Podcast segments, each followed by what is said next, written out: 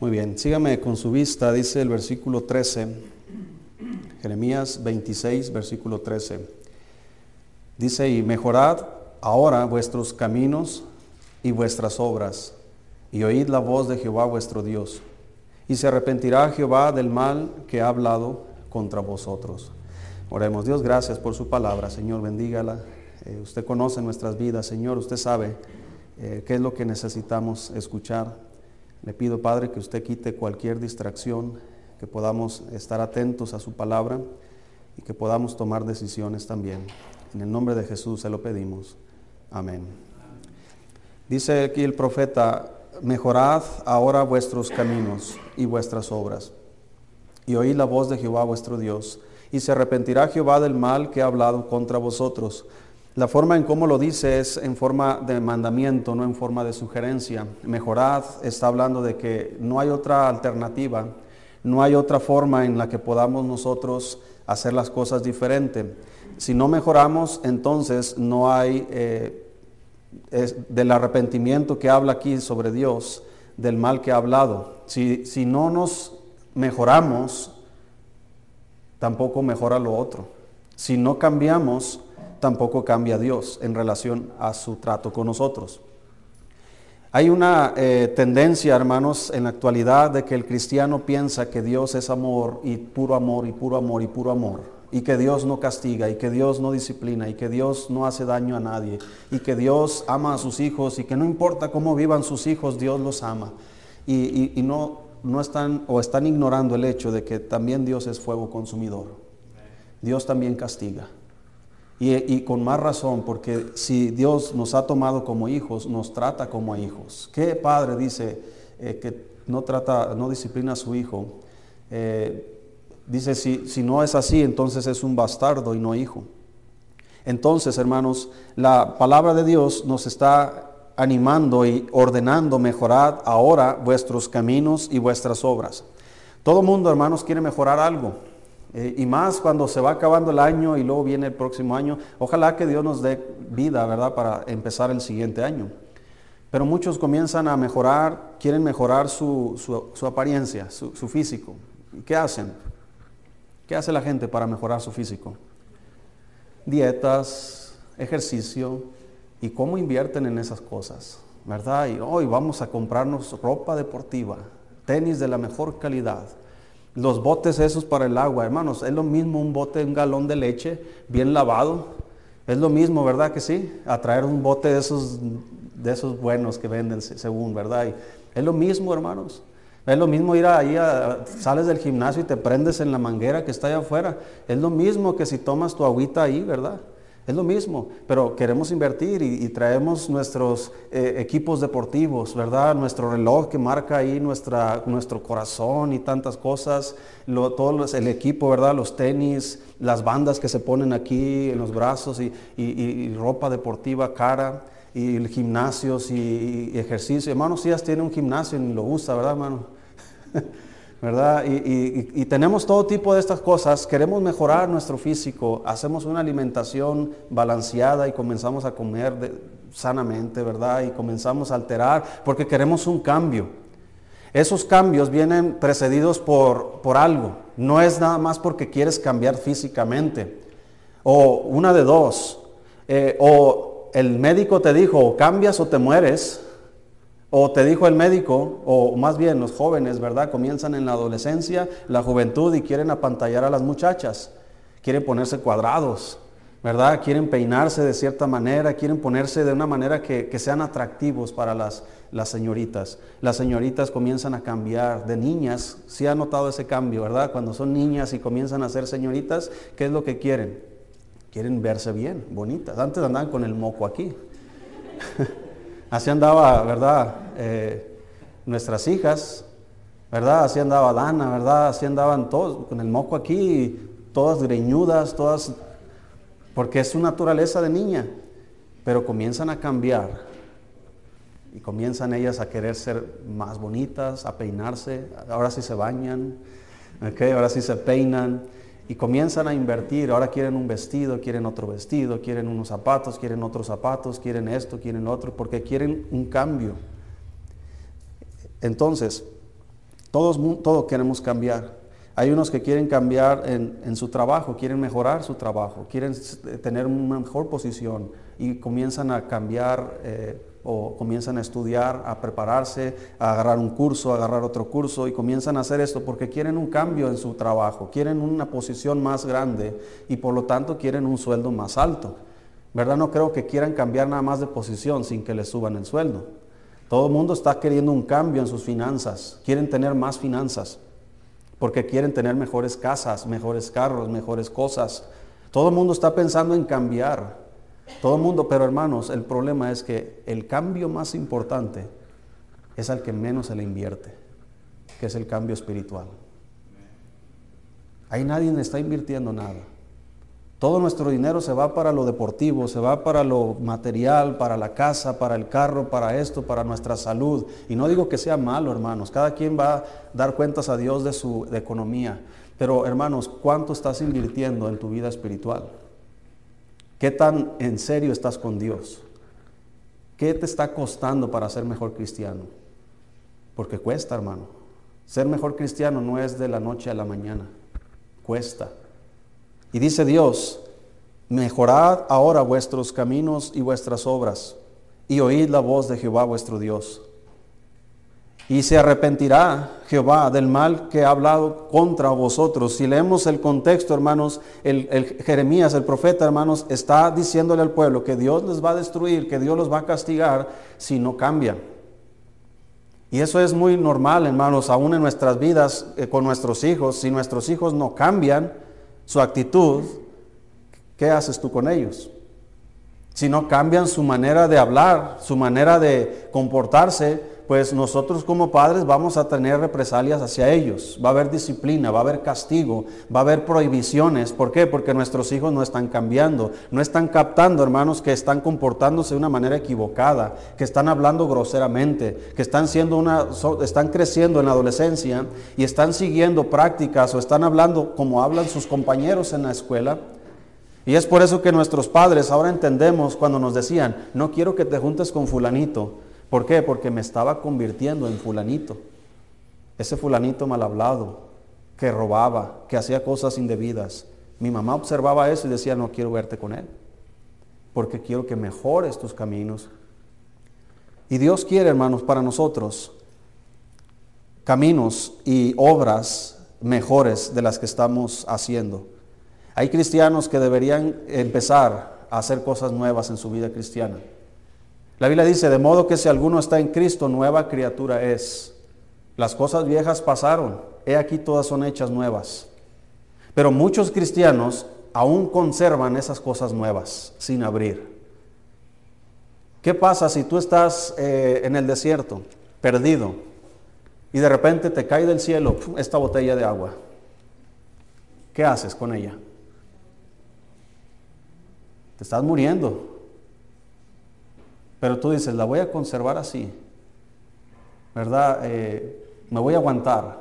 Te vas a morir y la botella se va a quedar ahí en el desierto, ¿verdad? Ahí se va, el, el plástico se va a deteriorar y después se va a evaporar el agua. Hay muchos cristianos, hermano, que tienen todo para cambiar, pero no están utilizando nada. No están haciendo lo que deben hacer, pudiendo hacerlo. Todas, he aquí todas son hechas nuevas, cosas nuevas, empaquetadas, hablando figurativamente, bíblicas, espirituales que Dios nos ha concedido. Cristianos no saben cómo usarlo. Es increíble que hay cristianos que no saben cómo orar.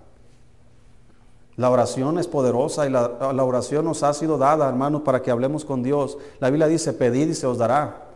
La Biblia dice que si confesamos nuestros pecados, Él es fiel y justo para perdonarnos y limpiarnos de toda maldad. La oración no solamente, hermanos, hace que Dios nos bendiga, la oración hace que podamos tener una buena relación con Dios, que podamos ser perdonados por nuestros errores. La oración también hace que intercedamos por otras personas, hermano, que, que necesitan de ayuda. Nosotros no podemos solucionar la vida de todas las personas, pero nuestras oraciones hacen mucho más que lo que nosotros físicamente podamos hacer. Pero hay cristianos que no saben cómo usar estas cosas. Hay cristianos que no saben cómo leer la Biblia. Hay cristianos que piensan que la Biblia es como un amuleto de la buena suerte, que si tú traes una Biblia contigo te va a ir bien. pero mientras no la leas, pues no te va a ir bien. Hay, hay, cristianos que piensan, hermanos, que por ejemplo, la Biblia dice que el que no toma su cruz y sigue en pos de Cristo no es su discípulo. Y hay cristianos, entre comillas cristianos, que toman estas cosas como, como si fueran amuletos de la buena suerte y ponen cruces en sus carros, traen cruces aquí, ¿verdad? Como tipos católicos. Y traen todos esos tipos de cosas pensando que eso les va a mejorar la suerte. ¿Qué es lo que hacíamos en el catolicismo? A mí me tocó vivir un poco en la niñez, en el catolicismo. ¿Qué es lo que hacíamos cuando te encontrabas una moneda tirada? ¿Qué hacías? Agarramos, poníamos una cruz donde estaba la moneda y luego ¿qué hacíamos? Nos persinábamos. ¿Qué significa eso?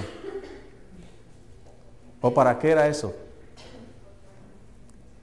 Era de la buena suerte, para que Dios, para que puedas encontrarte otra moneda, para que puedas encontrarte otra cosa. Entonces, hermanos, no vamos a cambiar y no vamos a mejorar si no lo hacemos de la manera bíblica, de la manera correcta. Tampoco vas a cambiar si solamente te propones cambiar. Es un buen inicio proponerte, ¿verdad? Decir, bueno, de aquí en adelante voy a tratar de ser mejor. De aquí en adelante voy a tratar de hacer aquello o hacer lo otro. De aquí en adelante voy a hacer esto.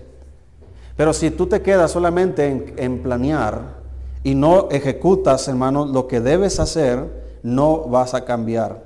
Vamos a buscar el Salmo capítulo 1. Y la Biblia nos va a dar aquí algunas herramientas que nos van a ayudar a cambiar. Hay cristianos, hermano, que necesitan hacer cambios drásticos en sus vidas. Hay otros que solamente necesitan ajustar algunas cosas. Podríamos mencionar cosas típicas de aquí de la iglesia, de la práctica cristiana. Hay cristianos que deberían de, ser fieles a Dios. Aquí, aquí no hay cristianos ahorita que deberían de estar. Yo no sé por qué no están. Tal vez están trabajando, durmiendo, no sé, en vacaciones. No sé qué está pasando en sus vidas. Pero lo que sí sé es que deberían de estar aquí.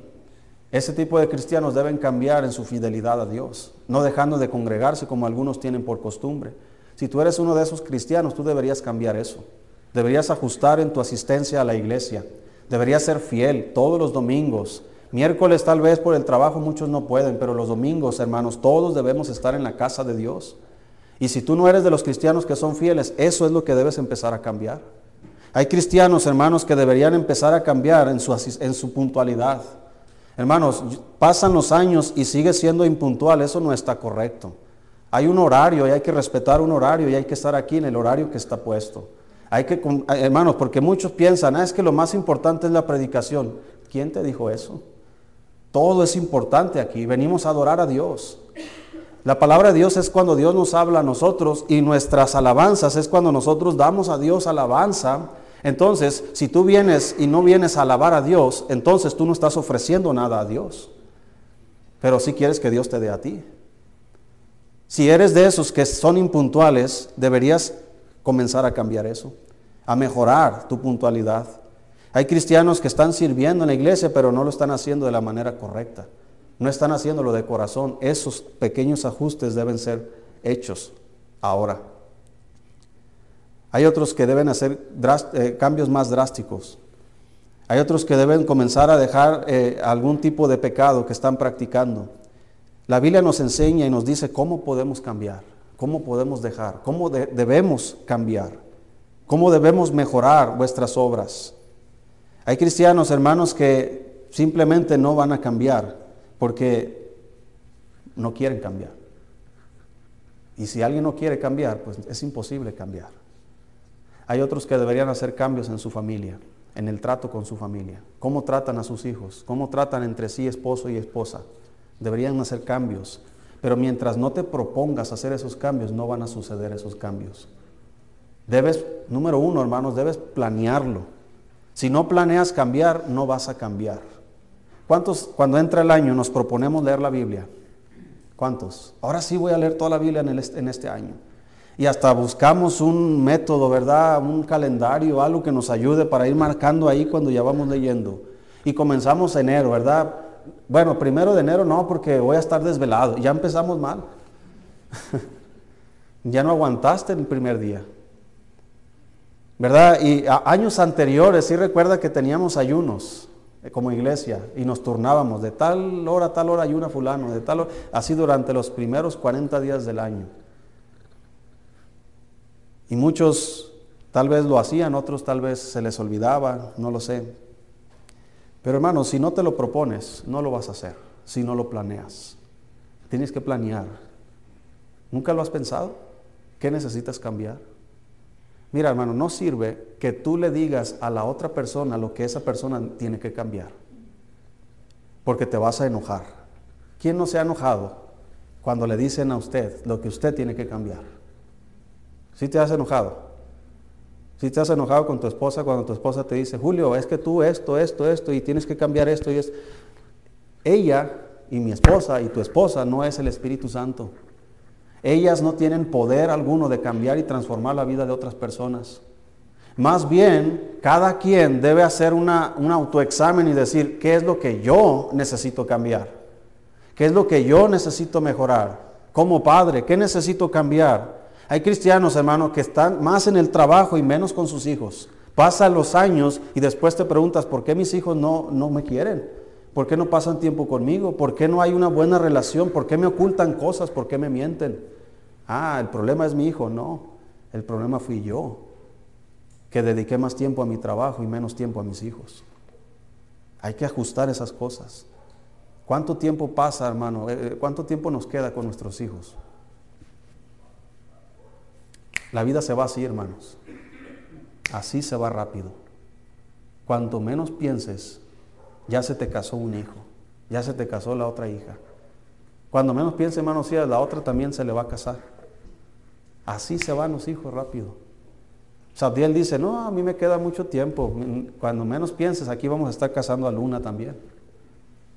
Así se va el tiempo, hermanos. ¿Qué vamos a hacer durante ese tiempo? Hay que ajustar la vida. Hay que ajustar, hermanos. Hay cristianos que pasan más tiempo con amigos que con su propia esposa. Eso está mal. ¿Por qué? Porque el tiempo que debes dedicarle a tu esposa es un tiempo de calidad, debe ser un tiempo, hermanos, especial, un tiempo donde su matrimonio va a ser mejor cada vez y no peor cada vez. Yo he sabido de cristianos que cuando los hijos se van de casa ya son desconocidos en el hogar. Ya no se pueden tratar entre sí porque lo único que los unía eran los hijos. Ya no están los hijos, ya no hay una relación de matrimonio. Ya nada más viven ahí. Así están mis abuelos. Mis abuelos, ellos se divorciaron, después se casó este por acá, este por acá, tuvieron sus hijos eh, y después ahorita ahí los tienen en la misma casa mis tíos, viviendo ahí, no sé cómo viven, extraños totalmente, padres de los mismos hijos, abuelos de los mismos nietos, pero no hay una relación. Así se ven muchos cristianos, porque no mejoran esas pequeñas cosas. Hermano, hay veces que pensamos nosotros, que para cambiar necesitamos hacer uh, muchas cosas muy grandes. Simplemente necesitas hacer pequeños ajustes. Pequeños ajustes. Y eso es lo que cambia. Un ejemplo. Eh, ¿Cuántos hemos intentado ahorrar dinero? ¿Cuántos lo hemos logrado? Yo de niño me acuerdo que nos compraron un puerquito y ahí estábamos echándole monedas. Ya en la tarde ya quería ir a sacarlas porque ya quería ir a la tienda. ¿Verdad? Esa desesperación. Entonces, piensa en eso, hermano. Si tú ahorraras un peso cada día, un peso cada día, toda tu vida, y ese dinero lo dejas como herencia a, tus hijos, un peso, y vives de aquí en adelante, hermano, Jesús tiene 40, otros 40 años. Durante 40 años, un peso por día, un peso por día. ¿Cuánto tendría? Si en un año, ¿cuántos días son? Y un peso por día. Ahora 365 por 40. ¿Cuánto sería? 14, 14 mil pesos en 40 años. mejor me los gasto. Esa es la mentalidad que tenemos. Pensamos, no, ¿cómo voy a lograr yo eso? Y luego minimizamos los cambios para 14 mil pesos por 40 años estar pagando, estar ahorrando un peso. Mejor me los gasto ahora. Mejor cuando ya lleva unos mil pesos, ah, pues con eso pago la luz. Y es por eso, hermano, que los cambios que nosotros empezamos y no los terminamos es porque no le, no le damos el valor correcto. Pensamos que todo lo que, tengamos que hacer ahorita es para disfrutarlo ahorita, pero hay cambios, hermano, que no los vas a disfrutar ahorita, los vas a disfrutar después. Hay cosas que tú vas a comenzar a hacer ahora que no te van a resultar ahora, pero te van a resultar después. La inversión que tú estás haciendo ahorita la vas a, cosechar después. Y eso, hermanos, es lo que necesitamos hacer. Dice Salmo capítulo 1. Aquí nos dice la Biblia, hermanos, lo que debemos hacer para poder mejorar vuestros caminos y vuestras obras. Dice la, dice la Biblia, versículo 1, bienaventurado el varón que no anduvo en consejo de quienes, de malos. Bienaventurado el varón que no anduvo en consejo de malos. Hay cristianos, hermano, que le siguen más el rollo a los malos que al pastor. El pastor te dice algo, no, el pastor es bien exagerado. Pero tu comadre te dice algo, ah, sí, mi comadre tiene razón. Todas tus compañeras chismosas del trabajo comienzan a decirte cómo mejorar tu matrimonio si ellas están divorciadas. ¿Sí me explico, hermanos? Y ahí está ahí la cristiana escuchando, ah, sí, cierto, amiga, ¿cómo, cómo, cómo no, no encontré tu sabiduría antes? Cuando la Biblia te dice qué es lo que tienes que hacer. Allá están recibiendo consejos de cómo educar a tus hijos, cuando la Biblia te dice cómo educar a tus hijos. No, es que mira, haz esto y haz aquello, y mis hijos salieron muy buenos. Y lo que no saben, hermano, es que hay excepciones. Que a una familia inconversa le hayan salido hijos moralmente buenos, entre comillas, no significa que realmente sean buenos. Pero que hay cristianos también que se han esforzado mucho. Vea, por ejemplo, a los hijos de Moisés o a los hijos de, de Samuel. Nadie nos quería. Y aún Samuel era un buen hombre. Entonces, hermano, no, no, debemos andar en consejo de malos. Tu vida no va a mejorar siguiendo consejo de personas que no son cristianas. Tu vida no va a mejorar por gente, hermanos, que te está aconsejando sobre qué hacer con tu propia vida. Es como los homosexuales, hermanos, y toda esta ola de, de perversión que hay, que nos quieren decir cómo educar a nuestros hijos. Ni siquiera ellos tienen hijos y no quieren tener hijos porque ellos están a favor del aborto y quieren que toda mujer aborte y que destruyamos a todos los bebés. Ah, pero en las escuelas queremos enseñarle a tus hijos cómo deben vivir. Si ellos quieren ser esto, quieren ser lo otro. Dice la Biblia, bienaventurado el varón que no anduvo en consejo de malos. Hay cristianos, hermanos, siendo aconsejados por personas malas. Nuestros hijos adolescentes pueden caer presa de consejeros malos en su escuela, en la calle, aún familiares inconversos. Tenga mucho cuidado, hermano, de dónde está usted recibiendo consejo. Porque si usted está siguiendo un consejo equivocado, usted va a tener una vida equivocada. Si usted está siguiendo consejo equivocado para su matrimonio, su matrimonio va a estar equivocado. Y en todos los aspectos de la vida. Dice la Biblia, bienaventurado el varón que no anduvo en consejo de malos, ni estuvo en camino de qué? Es decir, no solamente hay cristianos que están recibiendo consejo, pero hay cristianos que están practicando los consejos. Están siguiendo los mismos caminos que aquellos. Están haciendo las mismas cosas que los demás. Si aquel, aquella mujer eh, le dice a la otra, ¿verdad? No, no te dejes y si tu esposo te grita, tú grítale más y si te pega, tú pégale más. Y comienza un sistema de consejos, hermano, donde hay mujeres que ya están practicando eso y, y déjalo si no esto y déjalo aquello. Y, en lugar de ir a la Biblia y qué dice Dios, ¿cómo puedo mejorar mi vida? ¿Cómo puedo mejorar mi matrimonio? ¿Cómo puedo mejorar la relación con mis hijos? ¿Cómo puedo mejorar mis finanzas? ¿Cómo puedo mejorar aún en mi salud? En todo aspecto en la vida. Pero no, hay, hay cristianos que ahí andan en camino de pecadores. Hay caminos que al hombre les parecen derechos, piensan, no le estoy haciendo daño a nadie. Es como el hombre borracho que está tirado y dice, yo no le hago daño a nadie, pero está su niño sin zapatos, está su esposa ahí adolorida. Está como aquel hombre que, que dice, yo voy a trabajar tan duro para darle a mis hijos todo lo que a mí no me dieron, pero tus hijos no van a recordar las cosas que tú le compraste, Tus hijos van a recordar el tiempo que pasaste con ellos. Y se nos olvida eso. Dígame si no, hermanos, tú compras un buen juguete a tus hijos y juegan con la caja del juguete. Dime si no. ¿No les ha pasado eso? Ahí están los niños con la caja jugando, ¿verdad? Y el juguete tirado allá. Mejor ve y al siguiente día, cuando todos los niños ya abrieron sus regalos, ve y recoge todas las cajas de la basura. ¿Verdad? Van a estar más emocionados. Pero tu hijo, hermano, créeme, uno los ve cuando les da un obsequio y, uno se emociona, sus caritas, su reacción y todo eso. Pero ellos no van a recordar eso, hermano. Yo ni me acuerdo ni qué me regalaban en Navidad.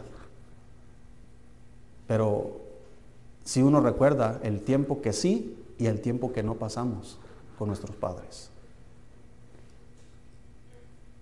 Dice, ni estuvo en camino de pecadores, ni en silla de escarnecedores. Mira, hay cristianos, hermano, que no cambian, porque están sentados en una silla, en una mesa, con gente burlándose de otra gente, hablando de otra gente, hablando de los errores de los demás, en lugar de enfocarse en sus propios errores. Hay cristianos, créame hermano, la Biblia nos enseña que hay cristianos que son chismosos, cristianos que son, ¿qué más podríamos decir de esas palabras? Entrometidos en la vida de los demás. ¿Ya te fijaste lo que hizo aquel? ¿Ya viste lo que hizo el otro? ¿Y, viste el, pastor lo que dijo? ¿Viste la hermana Ani cómo, cómo tocó el violín? Y, y, viste que se equivocó y pura burla y puro, puro hablar de los demás. Hermano, perdemos nuestro tiempo hablando de los demás en lugar de enfocarnos a cambiar nuestras propias vidas. ¿Qué es lo que yo quiero y necesito cambiar? ¿Qué es lo que yo deseo cambiar? No es lo que yo deseo que ustedes cambien. Porque hermano, yo deseo que muchos de ustedes cambien. Yo deseo que muchos de ustedes sean puntuales, que, sea, que vengan fieles a la iglesia, que, que sean dadores alegres, que apoyen misiones, que sirvan en la iglesia. Yo deseo que todo eso pase, pero mi deseo no va a ser que pase. Eres tú quien tienes que hacerlo. Y lo mismo puedes decirlo al revés. Puedes decir, ¿cómo desearía que tuviéramos otro pastor? Pues aunque lo desees no va a pasar. Te aguantas. hasta que el Señor me llame a su presencia o que el Señor me mueva de aquí, pero mientras eso, tu deseo no va a cambiar eso. Aquí me vas a aguantar. Y voy a seguir diciendo porque, porque les amo, porque quiero que realmente queremos mejorar la vida. Queremos ser mejores cristianos, queremos ser mejores familias, mejores matrimonios. Porque hermano, si nosotros estamos mal, si nosotros estamos desorientados en nuestra vida y viene gente nueva a la iglesia, ¿Cómo les vamos a ayudar? Si un ciego va a guiar a otro ciego, si un cojo va a guiar a otro cojo. ¿Sí me explico, hermanos? Hay gente, hermano, que está peor que nosotros. Hay gente que va a venir a la iglesia, hermano, porque tiene necesidad, porque quiere cambiar, porque le fue mal allá, fracasó su matrimonio, algo pasó con sus padres, o cayó en las drogas, o viene del alcoholismo y quiere y viene a la iglesia porque tiene el deseo sincero de cambiar. Pero ¿quién le va a ayudar a cambiar si nosotros estamos peor? Si se supone que nosotros deberíamos estar bien, y llega esa gente y nos mira a nosotros nuestros defectos y mira cómo está este, y mira cómo están estos peleados, y mira cómo está esta familia, y mira, todo está mal aquí. ¿Dónde más voy a cambiar? Mejorad vuestros caminos y vuestras obras. Debemos, hermanos, dejar el consejo de los malos. Debemos salirnos del camino de los pecadores y debemos levantarnos de la silla de los escarnecedores. Versículo 2, Salmo 1. Versículo 2, sino que en la ley de Jehová está su delicia. Y en su ley medita. Sin la Biblia, hermanos, no hay cambio, no hay transformación. Si usted no lee la Biblia, no espere cambiar. Si usted no lee la Biblia, no espere que usted sea mejor madre, mejor padre, mejor esposo. No va a suceder. Porque el cambio verdadero viene precedido de la palabra de Dios.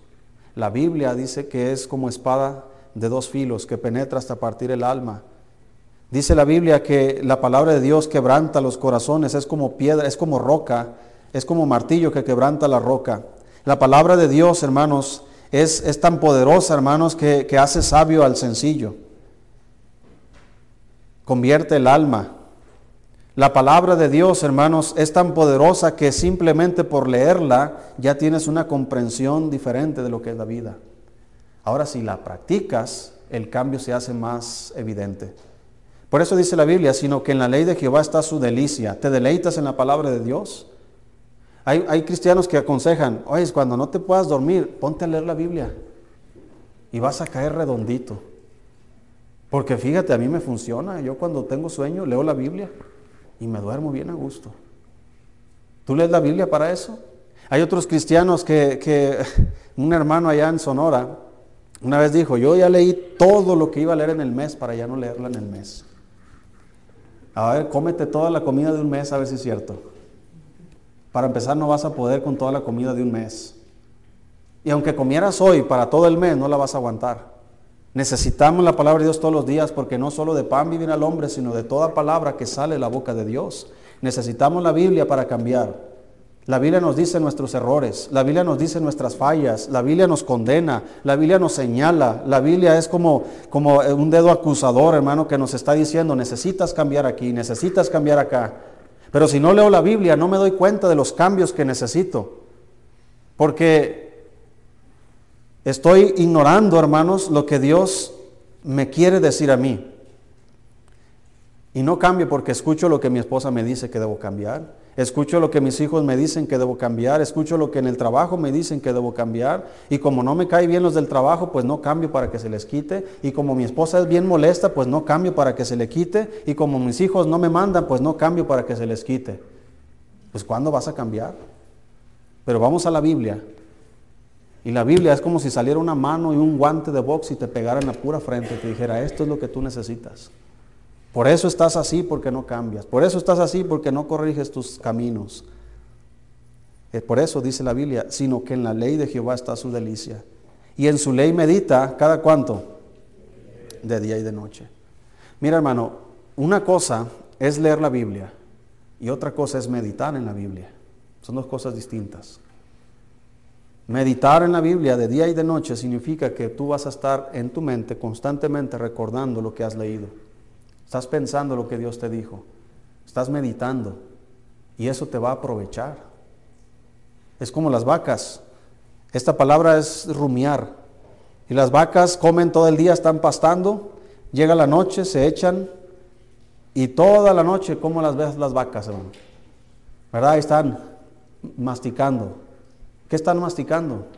¿Se echaron un chicle? ¿Qué, qué están masticando? Es la comida. ¿Sí ha visto que a las vacas se les hace aquí un cuero? ¿Sí ha visto eso o no? Bueno, es que aquí las vacas están flacas, ¿verdad? Todo el cuero está así aquí, ¿verdad? Pero aquí las vacas gordas, las vacas bonitas, aquí se les marca un cuero y, y el cuero así como si fuera una corbata. Y ahí es donde guardan y almacenan parte de la comida que ellos van a, a rumiar.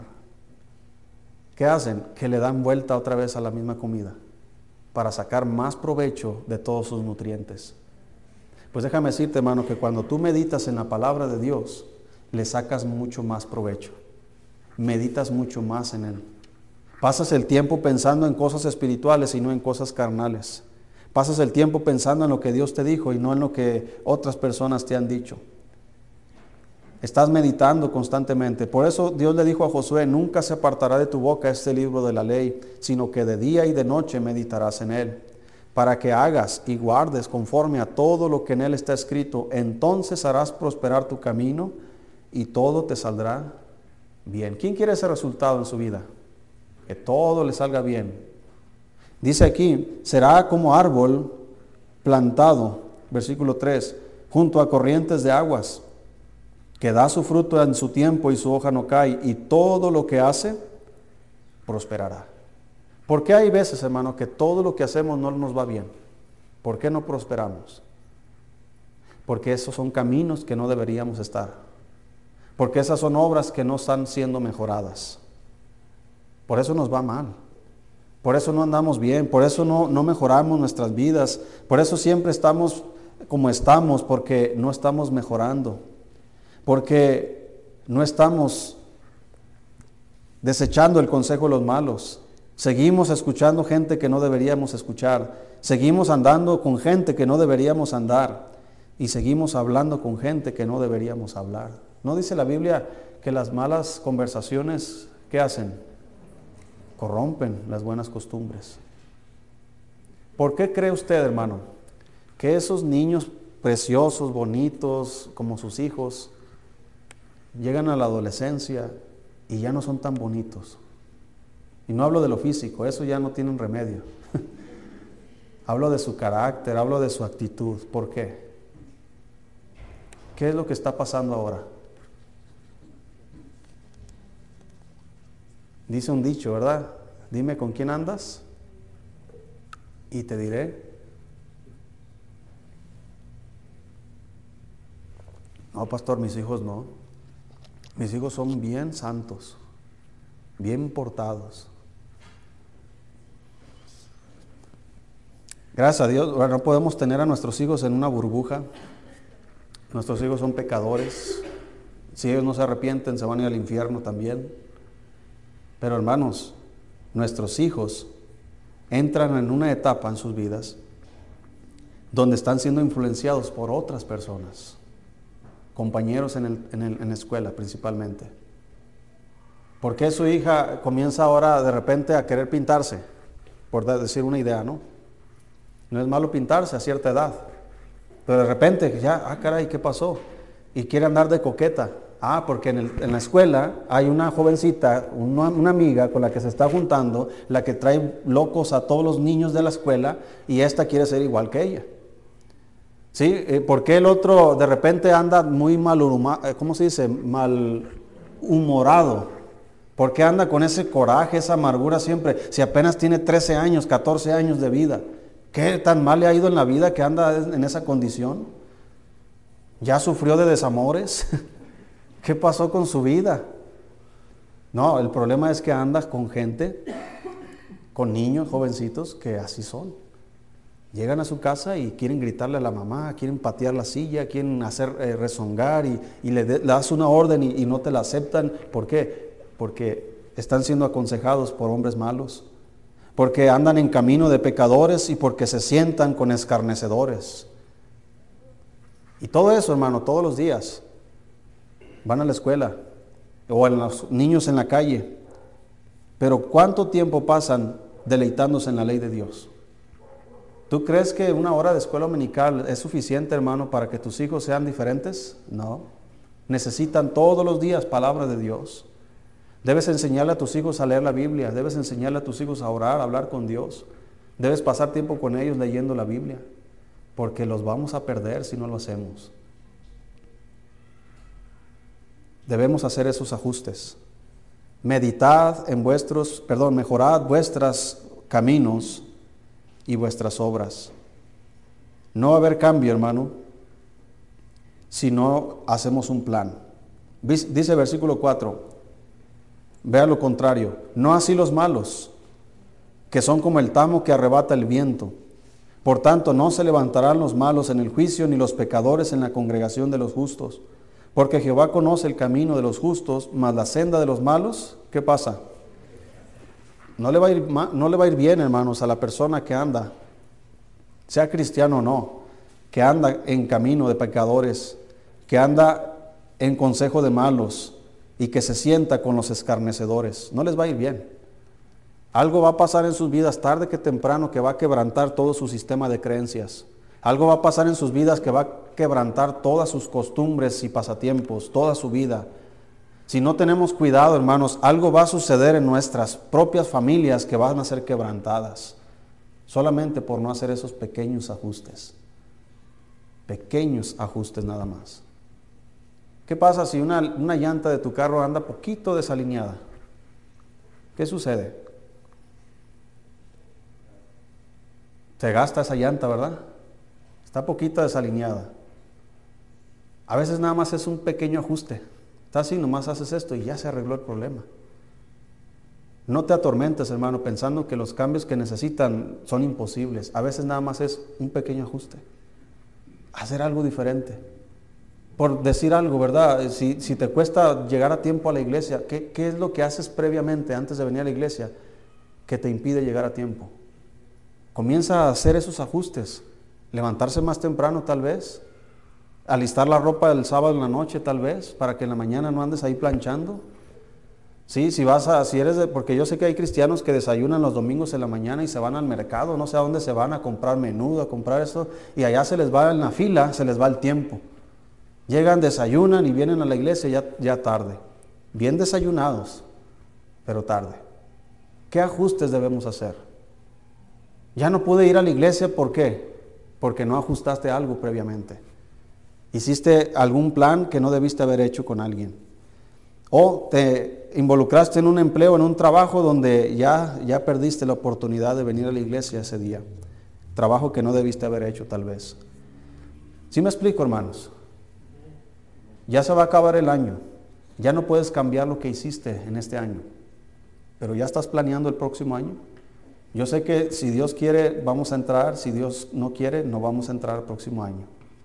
La vida depende de Dios. Pero si Dios nos permite entrar el próximo año, ¿ya estás planeando qué cambios vas a hacer en tu vida? ¿O no lo has pensado? No vivas tu vida a la y se va, hermanos. Planea qué debes cambiar. ¿Qué ajustes debes hacer en tu vida espiritual? ¿Leer más la Biblia tal vez? ¿Practicar más la oración? ¿Ayunar tal vez? ¿Ser más fiel a la iglesia? Si ya eres fiel a la iglesia, tal vez dice, pues ¿qué más me falta? Bueno, estás sirviendo a Dios. O, eres, o, tal vez batallas en tus finanzas y dices, pues Dios, a veces doy, a veces no doy, a veces fallo en mi promesa de fe. Hermanos, ¿qué ajustes debes hacer? Yo sé que los ajustes son diferentes de uno a otro. Algunos tienen que hacer cambios drásticos, otros tal vez un ajuste, pero ¿lo estás planeando?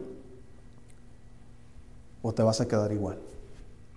Vamos a terminar en el libro de Apocalipsis.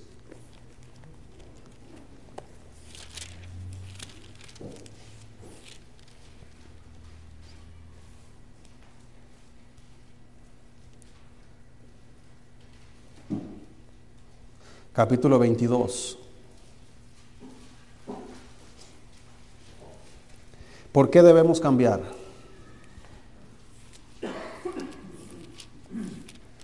Y la respuesta es sencilla, hermano, porque Cristo viene.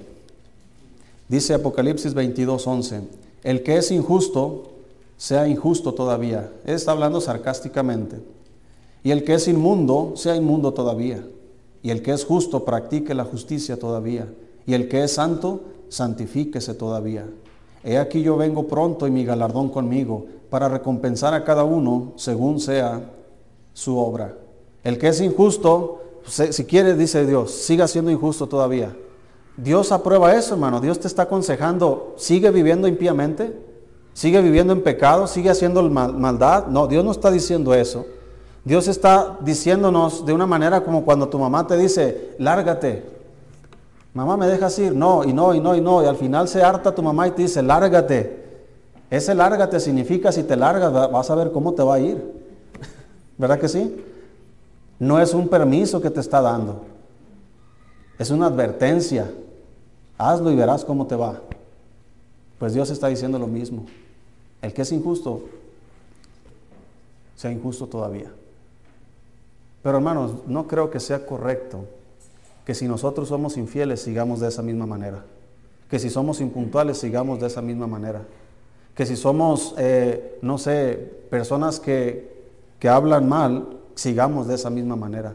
Que si somos de los que practican el chisme, que sigamos siendo chismosos. Si somos amargados, que sigamos siendo amargados. Hermano, debemos cambiar, mejorar nuestras vidas.